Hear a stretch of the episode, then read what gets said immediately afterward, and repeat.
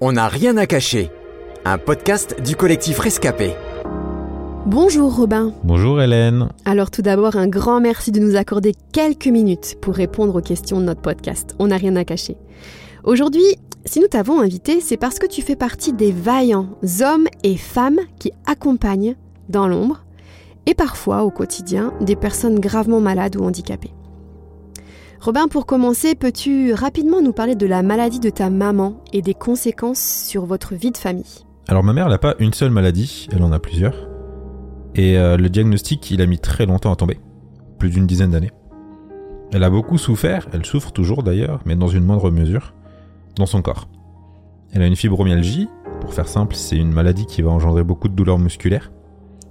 Et elle a une opération pour souder ses vertèbres lombaires, car elle a eu des hernies discales qui n'ont pas été diagnostiquées, et ses disques intervertébraux avaient disparu. Donc ses vertèbres, elles frottaient les unes sur les autres.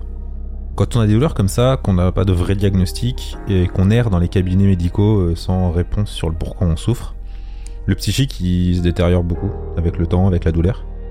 Et elle a commencé à consommer beaucoup d'alcool, en plus des nombreux médicaments qu'elle prenait déjà. J'avais 15 ans, j'étais fils unique, une famille monoparentale, et euh, ben, avec ses douleurs, son mal-être, euh, ben, c'est moi qui ai commencé à m'occuper de la maison et euh, m'occuper de ma maman.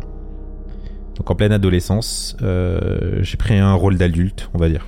Dirais-tu que tu es, alors toi aussi, plus ou moins une victime collatérale de la maladie de ta maman? Et si oui, pourquoi? Ah Oui, totalement.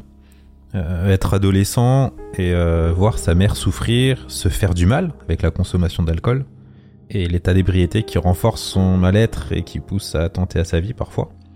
J'ai pris un rôle qui n'était pas censé être le mien, du moins pas à cet âge, et ça a eu une conséquence sur mon développement personnel.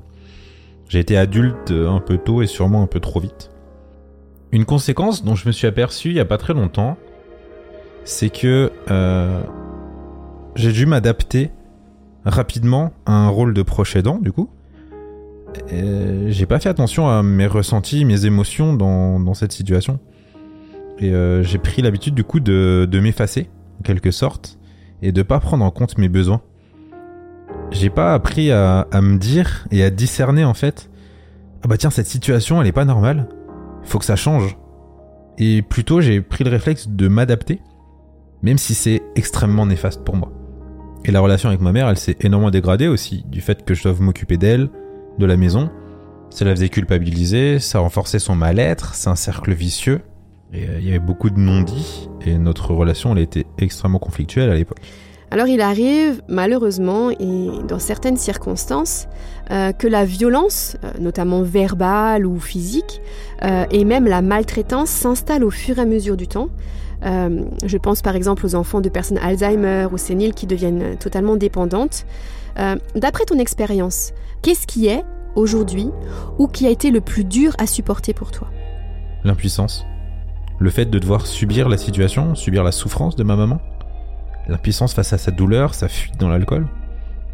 Et de devoir littéralement lui sauver la vie quand ses douleurs et son mal-être étaient trop forts. Robin, en toute honnêteté, euh, est-ce qu'il t'est déjà arrivé d'être à bout de force? Euh, Et si oui, euh, comment as-tu fait pour tenir le coup? Qu'est-ce qui t'a permis de ne pas craquer jusqu'ici? Ah oui, ça m'est arrivé. Quand je suis à bout de force, que je peux plus contrôler mon environnement, eh ben je lâche prise. Ok, je peux plus me battre pour essayer de contrôler ce que je peux pas contrôler, et je remets tout à Dieu. Il prend la charge, il prend le poids, que souvent je me suis mis tout seul, et euh, il me soulage de cette partie. C'est comme s'il me disait, ok, ne t'en soucie pas, je m'en charge. Occupe-toi de ce qui est à ta hauteur, dans tes moyens. Le reste, c'est moi qui gère. On va être honnête, euh, c'est facile à dire. À appliquer, c'est beaucoup plus compliqué. D'ailleurs, cette réflexion, cette attitude, c'est pas la première que j'ai appliquée. Quand j'ai rencontré Dieu, que je me suis converti, j'avais 17 ans. Et 3-4 ans après, euh, la relation avec ma mère, elle était très conflictuelle. Elle allait vraiment pas bien, elle me faisait du mal en se faisant du mal. Et elle s'en rendait compte, ce qui arrangeait pas la situation. Et j'avais un rôle qui était pas censé être le mien. Et un jour, je suis parti, quasiment en claquant la porte, et je me suis trouvé un appart et j'ai fait ma vie. J'ai l'avoir de temps en temps, mais au bout de 2-3 heures, voire moins, ça redevenait euh, super conflictuel. Un jour, euh, alors que je partais la voir, euh, je venais de partir, j'étais en vélo, et j'étais déjà en train de m'énerver. Je m'en suis rendu compte, je me suis dit, mais c'est stupide, je viens de partir, je suis pas encore avec elle et je m'énerve déjà contre elle. Et du coup, là, mon premier réflexe, par contre, c'était de prier. J'ai demandé à Dieu de me donner sa paix. Et il l'a fait. Et depuis, j'ai plus vraiment eu de, de conflit avec ma mère. Donc mon premier réflexe, en quelque sorte, ça a été de me protéger. J'ai fui la situation que j'avais pas su gérer, qui me dépassait et qui devenait vraiment néfaste pour moi. J'en ai tiré des leçons. J'ai quand même encore un peu de mal à m'appliquer à moi-même. hein. Et j'apprends encore à lâcher prise. Faire ma part, ce qui est dans mes possibilités, matérielles, physiques, psychologiques, et de faire confiance à Dieu pour tout ce qui me dépasse, ce qui est hors de mon contrôle. Du coup, ce qui m'a permis de tenir le coup, c'est vraiment la confiance en Dieu. De savoir qu'il était au contrôle. Et moi, j'avais juste à faire ma part. On aime à donner des conseils euh, pour terminer ce podcast. Alors si tu devais donner euh, des conseils, un ou des conseils à celles et ceux qui sont aujourd'hui à deux doigts de craquer, euh, qu'est-ce que tu leur dirais? Une chose que j'ai pas su faire moi, c'est préservez-vous. Il faut connaître ses limites, on s'en rend souvent compte quand on les dépasse, malheureusement. Mais apprenez à, vous préserver, à avoir un certain détachement et à vous ressourcer. Sinon, vous serez plus capable d'aider en fait. Si vous vous épuisez vous-même, vous serez plus en capacité d'aider la personne que vous avez envie d'aider. N'essayez pas de contrôler ce que vous ne pouvez pas contrôler. Qu'est-ce qui est de votre ressort? Qu'est-ce que vous, vous pouvez faire? Et qu'est-ce qui est hors de votre contrôle?